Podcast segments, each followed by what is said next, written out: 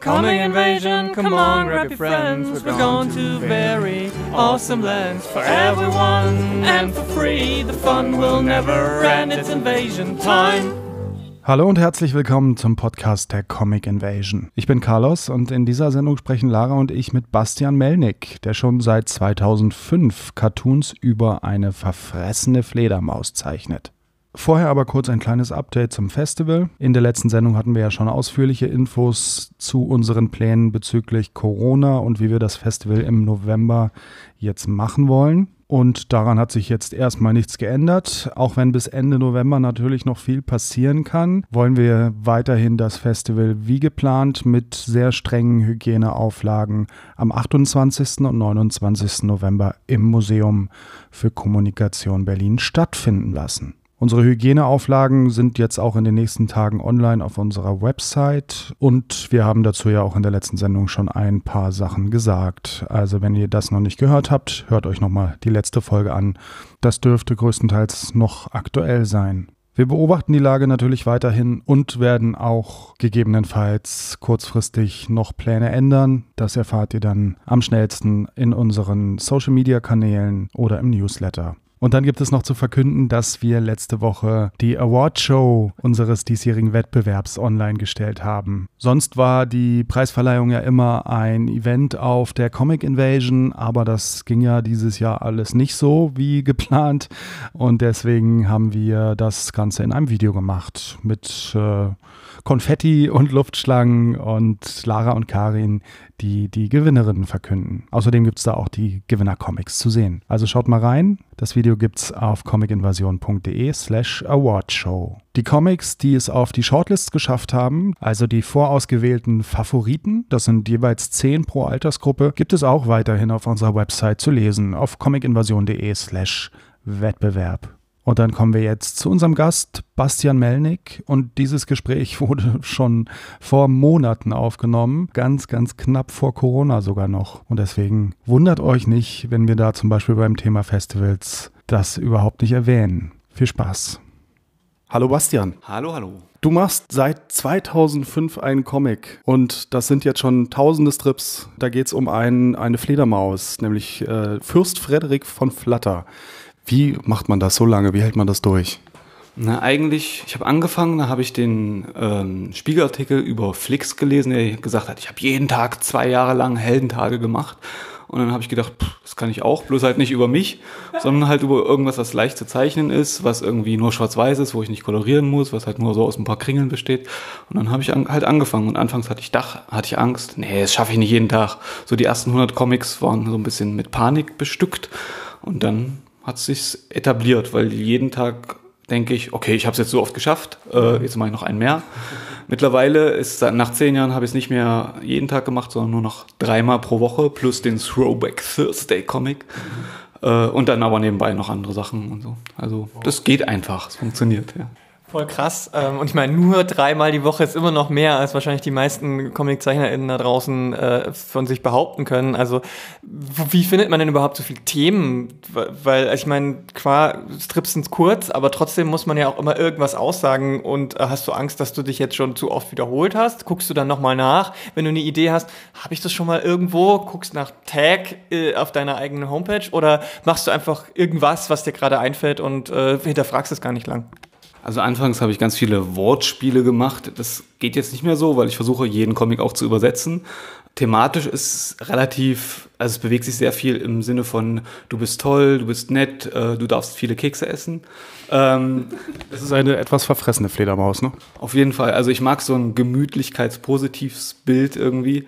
Ähm, und ich habe tatsächlich eine Suchfunktion. Das heißt also, jeder Comic wird von irgendjemandem abgetippt und ich kann auf der Webseite suchen, welchen Comic ich schon hatte. Trotzdem gibt es irgendwie zwei oder drei, die ich einfach mehrfach hatte und dann ist es halt so. Also bei 4000 Comics ist es halt so.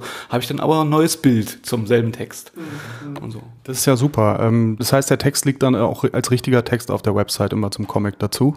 Genau, die Suchung funktioniert nur so halb, weil man immer nur jahreweise suchen kann.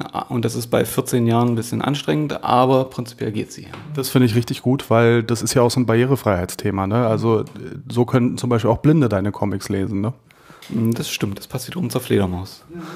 Du hast gesagt, du hast das jetzt äh, auch mittlerweile übersetzt ins Englische. Genau. Wie kam, kam die Entscheidung? Warum äh, willst du das, wolltest du das machen? Ach, das ist, glaube ich, so ein Instagram-Ding, äh, weil ich gemerkt habe, irgendwie, wenn ich was zeichne, dann kommen halt auch Leute, die das überhaupt nicht verstehen. Und dann habe ich angefangen, halt zu übersetzen und äh, anfangs habe ich es tatsächlich von einer Freundin übersetzen lassen und dann neu gezeichnet und jetzt mache ich es halt parallel. Das heißt, ich schon beim Ausdenken versuche ich irgendwie daran zu denken, wie würde das auf Englisch gehen? Funktioniert das überhaupt so von der Anordnung des Texts her, weil ja irgendwie der Humor andersrum da manchmal funktioniert oder so. Oder manchmal muss ich halt noch irgendein Element dazu zeichnen, damit der Witz ein bisschen verfremdet wird, aber trotzdem irgendwie funktioniert.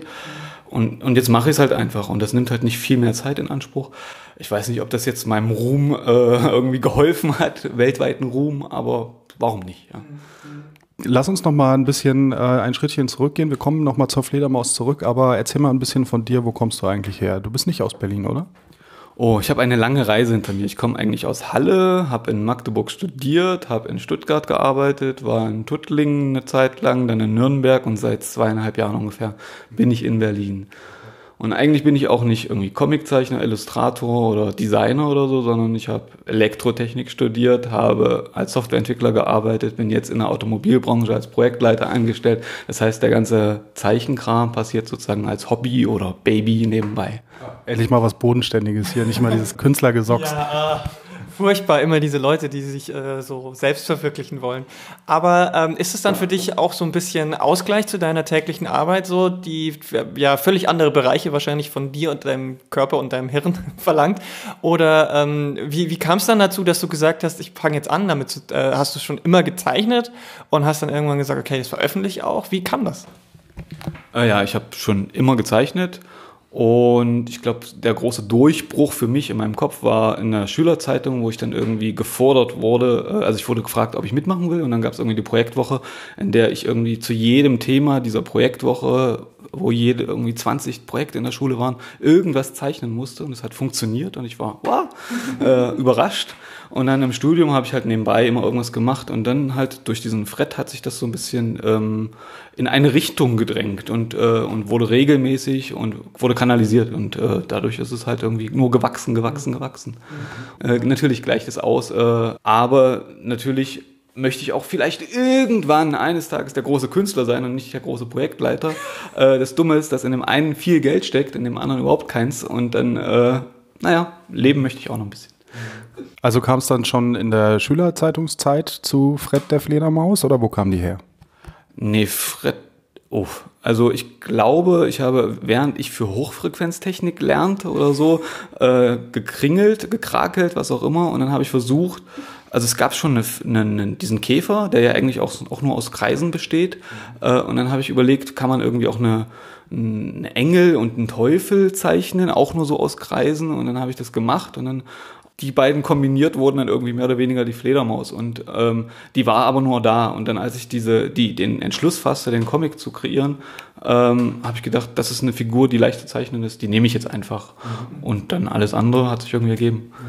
Bist du auch Comicleser seit früher Stunde ja, auf jeden Fall. Also ich hatte ein Mickey Mouse Abo, äh, ist jetzt nicht so wahnsinnig positiv in Erinnerung geblieben, aber okay. Ähm, Asterix gab's immer. Meine Eltern mochten die Filme so sehr, dass wir die tausendfach geguckt haben. In der Bibliothek habe ich halt alles durchgelesen, was es da gab. Äh, Lucky Luke so ein bisschen weiß ich nicht. Also was ich nie so richtig verstanden habe, waren Superhelden. Mhm. Ähm, da kam ich nicht so hinterher. So in meiner Jugend habe ich dann bin ich in Richtung Spawn gegangen, weil er so mhm. der der andere, der düstere Superheld war. Mhm. Ja.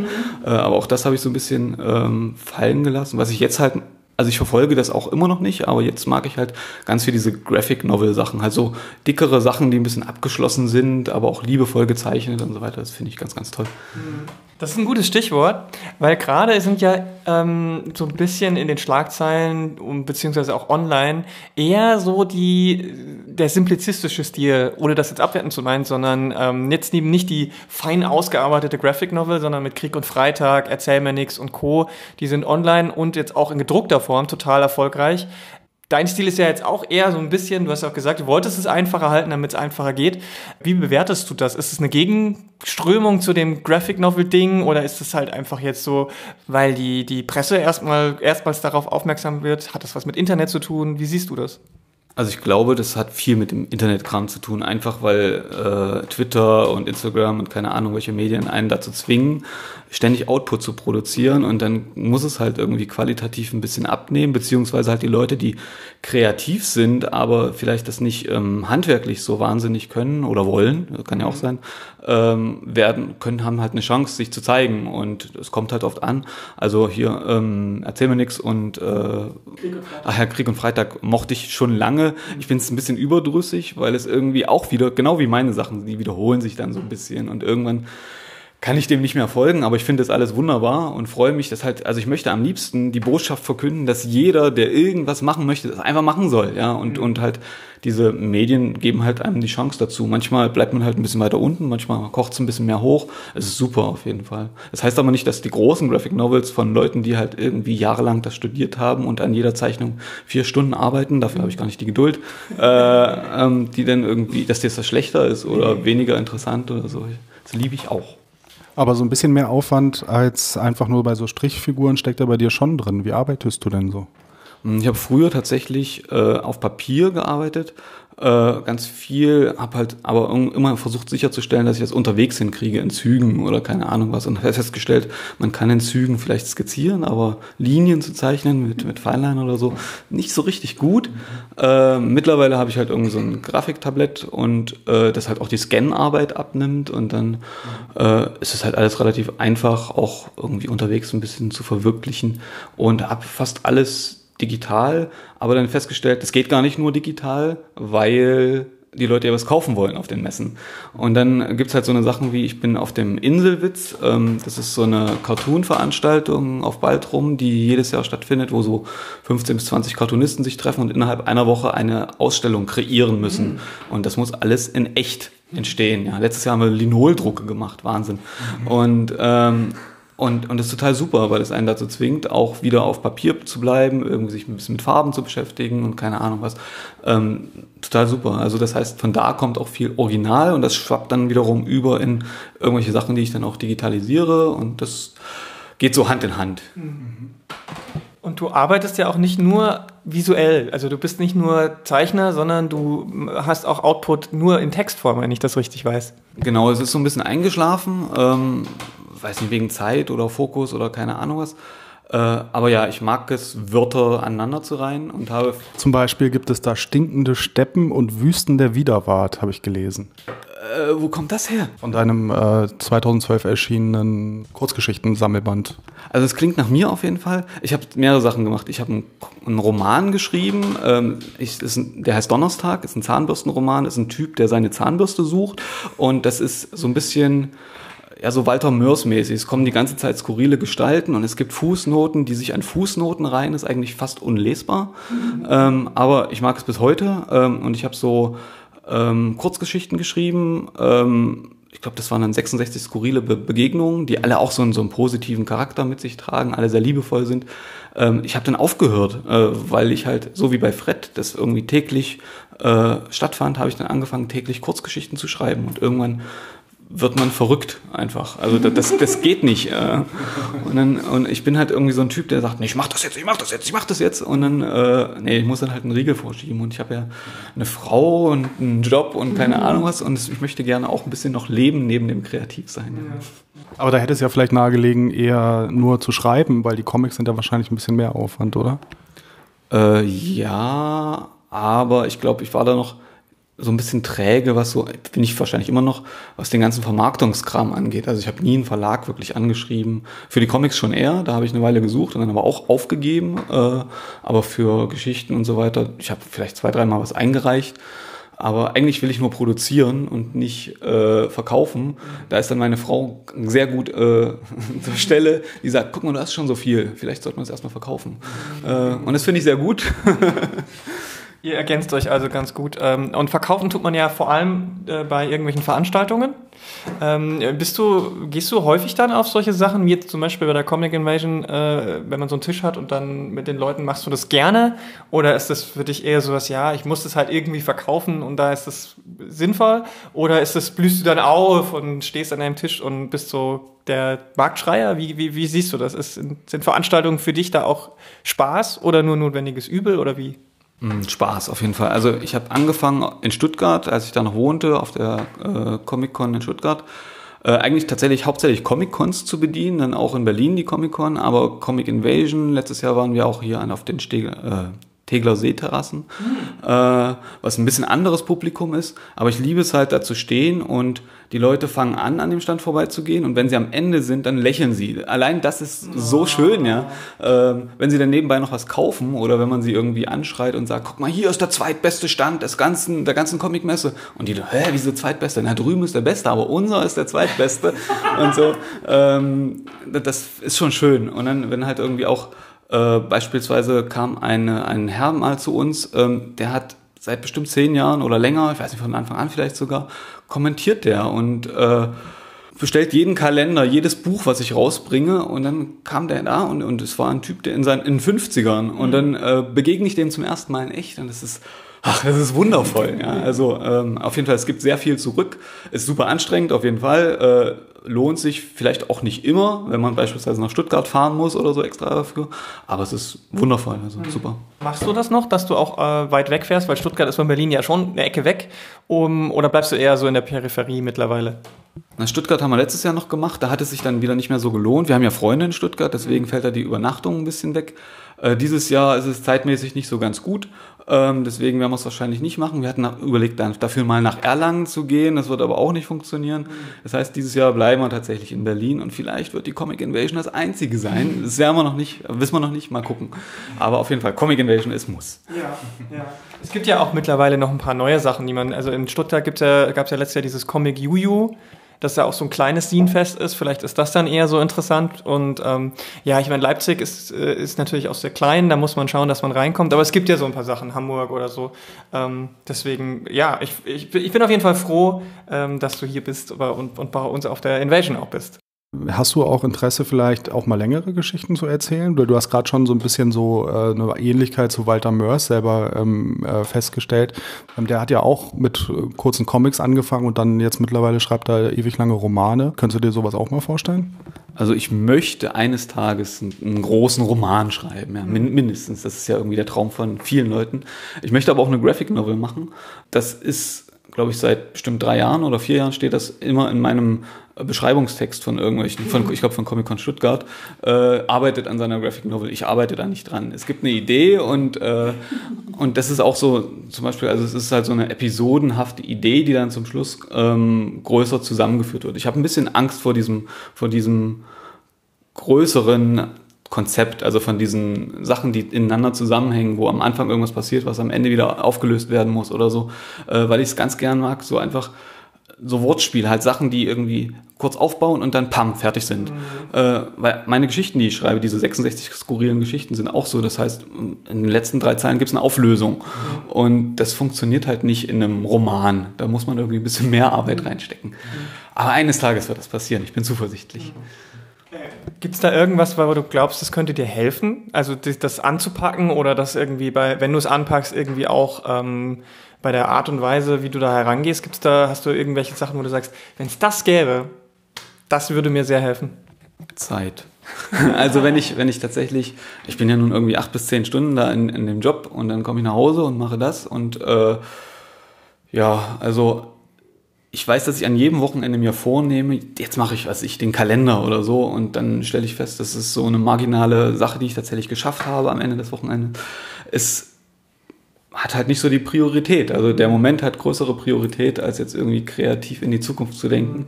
Ähm, jetzt gibt es ja irgendwie tausend Wettbewerbe, an denen ich allen teilnehmen will. Äh, Cartoon-Wettbewerbe und Comic-Wettbewerbe oder von euch das.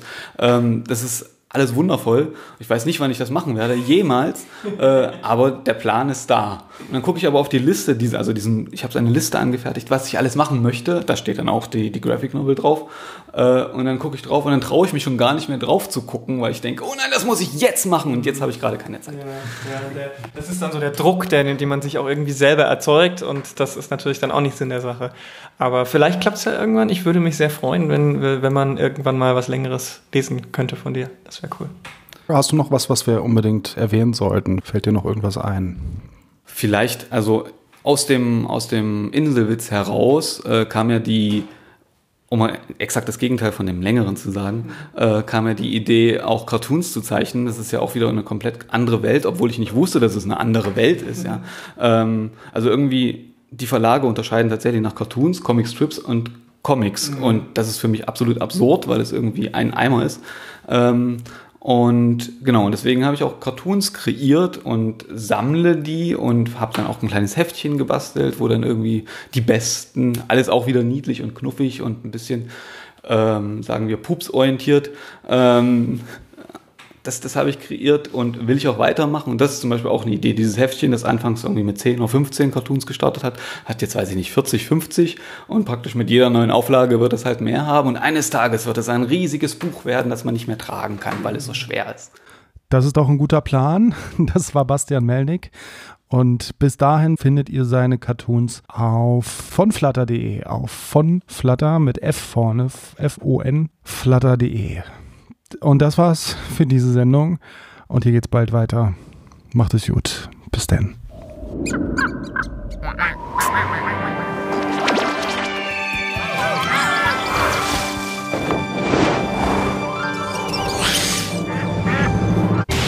Coming invasion, come on, grab your friends. We're going to very awesome lands for everyone and for free. The fun will never end, it's invasion time.